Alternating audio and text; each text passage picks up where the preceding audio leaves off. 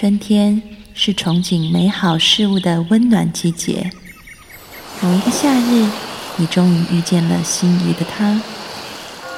而当秋天来到，也意味着蜕变和成熟。幸好度过了冬季，你变得更加坚强、安定。欢迎收听《心安理得》，我是安安老师。从今天开始，我会陪你走过春夏秋冬。二零一七，让我们做一个刚柔并济的女人。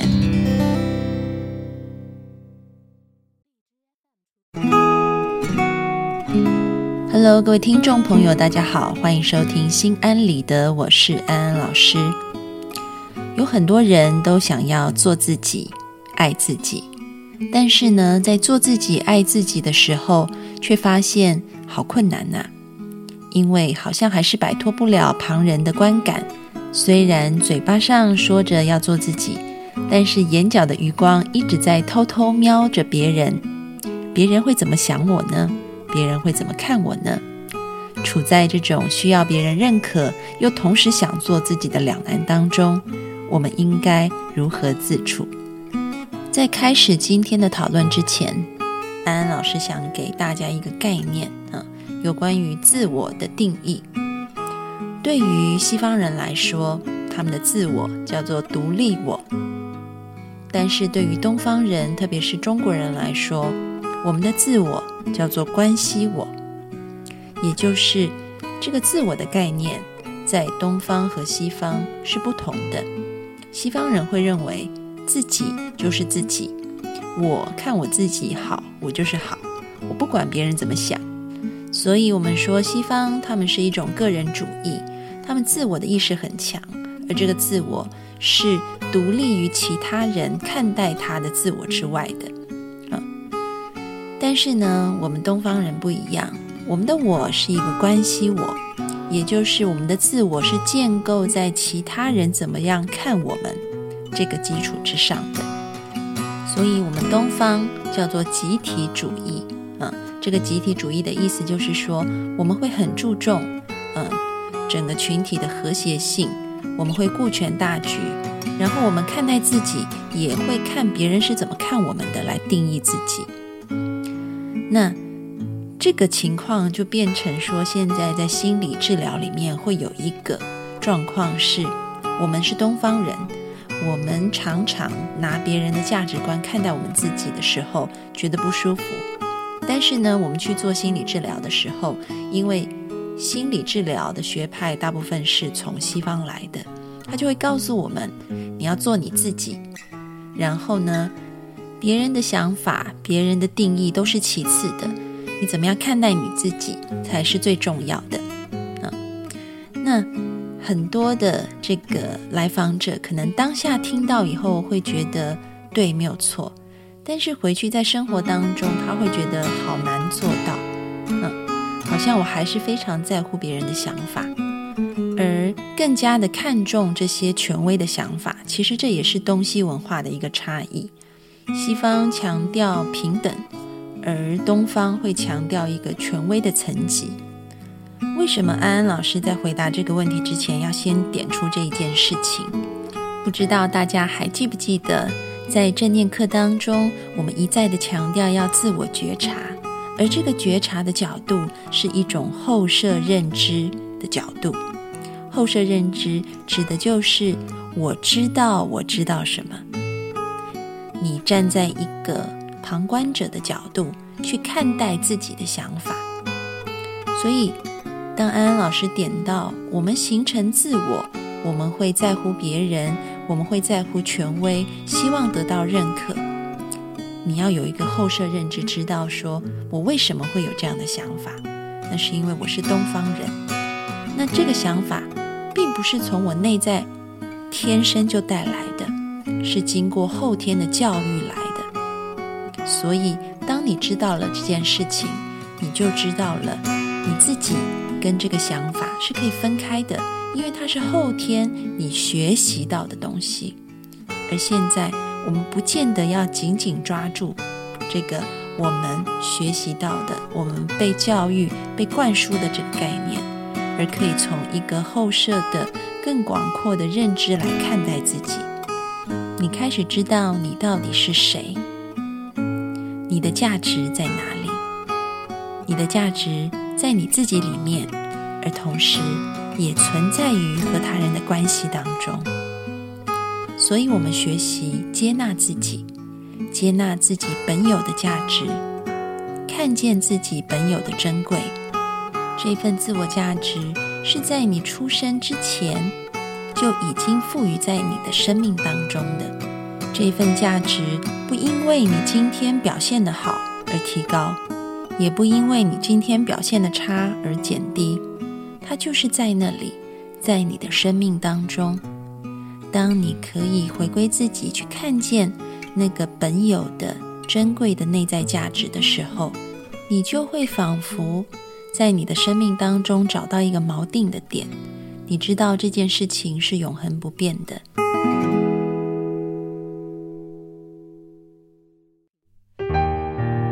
所以。面对这种自我价值感，你需要学习的是接纳。那么，安安老师刚刚听到你在问题当中也有提到，你试着接纳了，这点很好。但是呢，你说你还是很容易难过。那安安老师要说，这个没有问题的，因为我们刚刚提到了，除了个人我以外，我们还生活在东方，所以我们有一部分的我叫做关系我。那我们在接纳自己本有的价值，另外一方面，我们也要考量一下，怎么样在社会当中把我们的关系我给建立好。那么你就会感觉到平衡。我既接纳我自己，我又能够改变我的现状。这两点听起来冲突，但是其实是我们可以同时进行的。那在这个关系我的改善部分呢？我们可以从两点下手，第一就是你的同事，接下来第二就是你的领导。当你在工作上面发现有一些人他的这个能力比你好，然后业绩也比你优秀的时候，你要做的就是多去跟对方建立关系，多去跟对方请教。而我们的心态是带着一种谦卑、一种学习、一种尊敬的心态。而不是一种嫉妒和虚伪，我们非常真心的，嗯，去虚心求教。当你表现出你的诚意的时候，我相信你的同事、你的朋友，他们也会很愿意向你去敞开。那么，这需要一些过程和时间，并不是说，呃，你今天请对方吃一顿饭，或者是跟对方交谈一下，对方就会愿意对你敞开心。这是需要一个交朋友的时间，重点是你的心态真的是带着一种非常诚恳、非常尊敬对方的心去和对方亲近的时候，慢慢的，你就可以跟对方建立起比较亲密、比较稳固的关系。当这个关系比较稳固以后，你也可以从他身上去学习到他是怎么样子把能力提升、把事情做好的一些诀窍。这是第一点，那么第二点就是你要搞定你的领导、你的上司，搞定他们的方法也不外乎有两个点：第一点就是把事做好，第二点就是把人做好。这个把事做好的这个原则规则，你可以从刚刚和这些优秀的同事的身上学到他们是怎么做事的，或者是他们在做这些事情的时候有没有一些诀窍。嗯，当你和他们亲近以后，当你和他们请教，他们也会慢慢的透露让你知道，那你可以学习起来。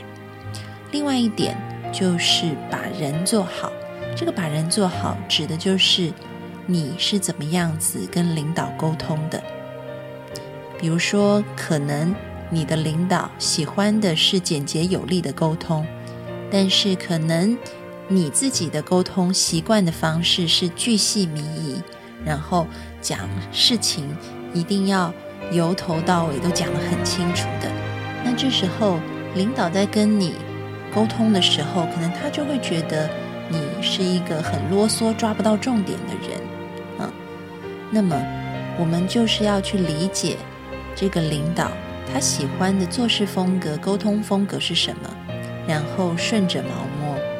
也就是像我们在正念课程里面提到的，我们要去同理，要去共情对方的立场和想法，不要把自己的想法和立场套在对方身上，而是要从对方的角度出发，去看看对方目前能接受的东西是什么。然后我们就改变自己，提供给对方他们目前能够接受的一个方式。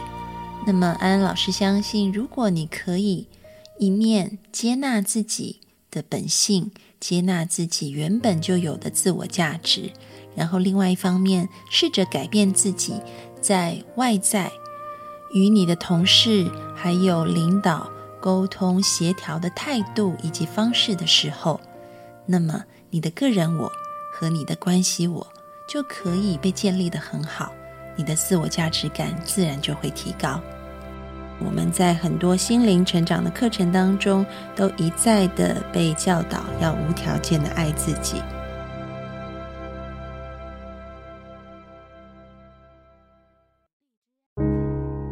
当我们觉得自己很可爱的时候，要爱自己是很容易的。但是困难的点就在于，当我们觉得自己犯错、做错事情的时候，要爱自己就不是那么容易了。第一次，也许你可以包容自己；第二次，你还能接纳自己；等到第三次，开始没有办法接受了，自己怎么会一直犯错呢？但同时，好像又有另外一个声音跳出来批评自己：怎么可以责怪自己呢？你这样不够爱自己哦，所以你会发现，不只是自己为了自己犯错感到懊恼，这是第一层的懊恼。现在你还在上面再加一层，那就是我为我感到懊恼而觉得自责，觉得不舒服，这是第二层的懊恼。所以真是一个头两个大啊！一个头已经跳出来批判你做错了，另外一个头又跳出来批判你怎么可以批判自己啊。那么，在这样子的时刻，我们要怎么办呢？安安老师要说，真正的爱自己是接纳自己，也愿意改变自己。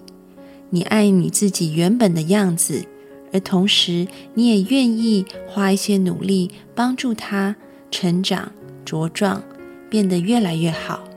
不要批判自己的批判。你可能发现自己批判了。那么也接纳自己批判，啊，不要像我们刚刚说的一个头两个大，头上又加头。那当你发现自己批判了自己的批判，或者是责怪自己的自责，怎么办呢？安安老师常说的一句话，那就是任何看似负面的行为，它的背后都有正面的意图。这一份懊恼的感觉，只是要帮助你，提醒你，你要修正自己，要让自己越来越好，这才是真正的爱自己。修身养性，它不是一个一蹴可及的事情，是要我们一再一再的练习。这个过程是慢慢慢慢累积跟调整的，所以你要把每一次的做不到，当成是训练自己的机会。这个机会的意思就是，它让我们在一个真实的情况里面练习再一次的接纳自己，也练习再一次的修正自己。所以你会发现，当你懊恼的时候，请你告诉自己说：“我愿意放下我的懊恼，再一次的爱自己。”告诉自己说：“没有关系，我可以再试试看。”然后呢，在行为上面。我们再多想一些方法，帮助我们不再落入同样的坑。比如说，你调了闹钟，你还是晚起了，那么可能你下一次不只是要调闹钟，你还可以邀请几个一起要参加考试的同学，组成一个早起小组，然后呢，时间一到，给彼此打电话，让彼此都可以起床。那么你会发现，你不仅在情绪上面接纳了自己，你也在行为上面改正了自己，这才是真正的爱自己。如果我们只是在情绪上面接纳自己，但是在行为上面没有修正的话，其实你也会觉得不踏实。但如果我们只是修正了行为，却没有在情绪上面接纳自己的话，那么你的心里面也会有一种不安定的感觉。因此，我们要在每一次看似负面的行为当中，发掘正面的意图，然后当成是一次练习的机会，好好的再复习一次，接纳和改变同时并进。那么，安安老师相信你的人生就会呈现螺旋式的上升。我们下次见喽，拜拜。